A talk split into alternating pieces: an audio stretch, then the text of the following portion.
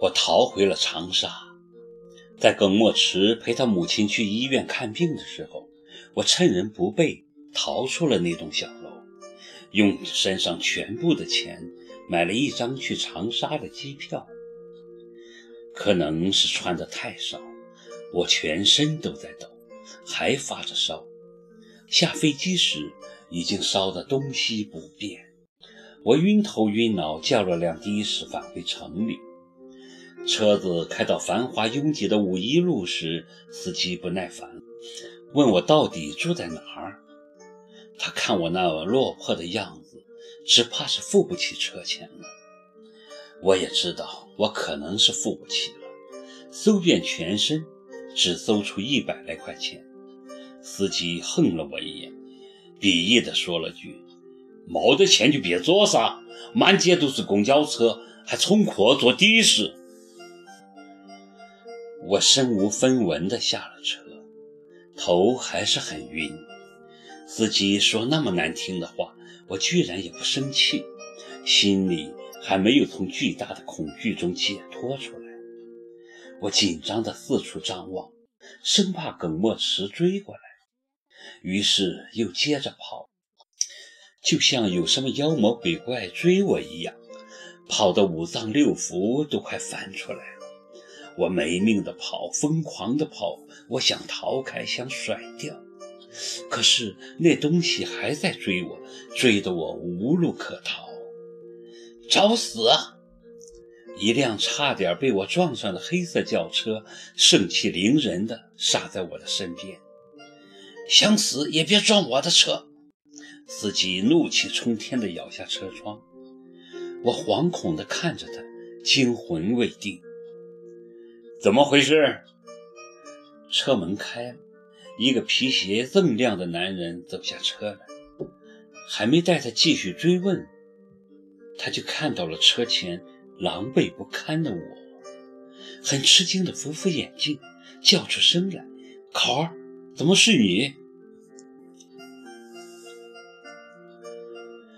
我又好像睡了很久。当我在一家酒店的豪华客房醒来时，落地窗帘遮住了所有的光线，分不清是白天还是晚上。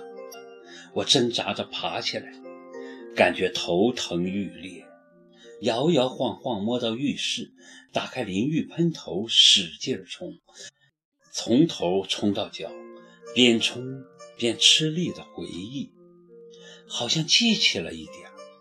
耿墨池要带我去法国，我逃了出来，上了飞机，坐上的士，过马路的时候又差点撞上一辆车。车，哦，那辆车，我想起来了，齐树礼。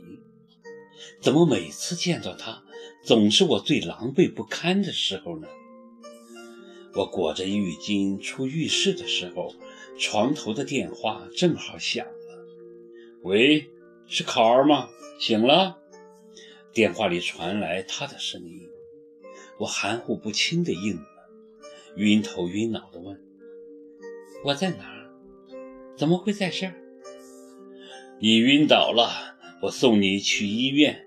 医生看了看，说没什么事儿。我嫌医院太吵，就把你带到这儿了。我就住在这酒店，在你隔壁。你好像很疲惫，所以让你一直睡到现在。齐树礼一口气说完，我大致明白了怎么回事。他又问：“睡好了吗？还要不要再睡？”几点了？都晚上八点多了，你整整睡了十一个小时。怎么样？下去吃点东西吧。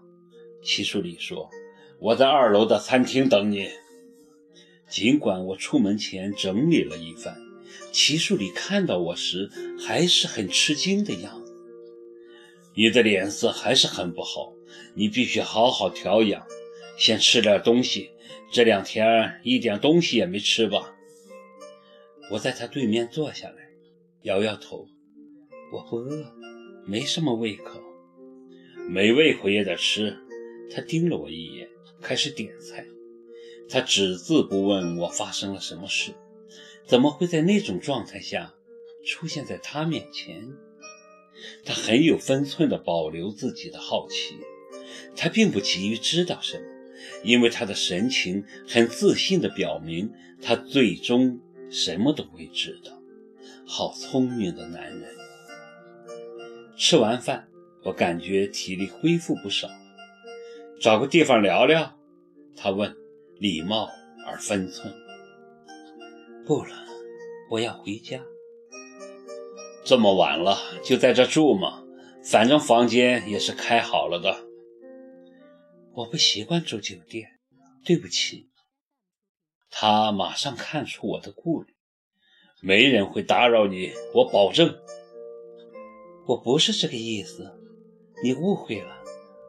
我看着他，忽然也很好奇，你怎么也住酒店？干嘛不住家里？家？哦，对不起，我已经没这个概念了。他说，脸上的表情捉摸不透。我出去了那么多年，突然回来。不太习惯住家里，也不习惯跟家里人沟通。我习惯了一个人，我一直就是一个人。说完，他邀我到顶楼的咖啡厅坐坐。咖啡厅是旋转式的，四周的景致一览无遗。我们靠窗坐下，城市的灯火在我身下闪烁，我的目光游离在远方。好美的夜！那么多的灯，可是为什么还有那么多人找不到家？在想什么？他适时打断我的思维，笑容很温和，也很克制。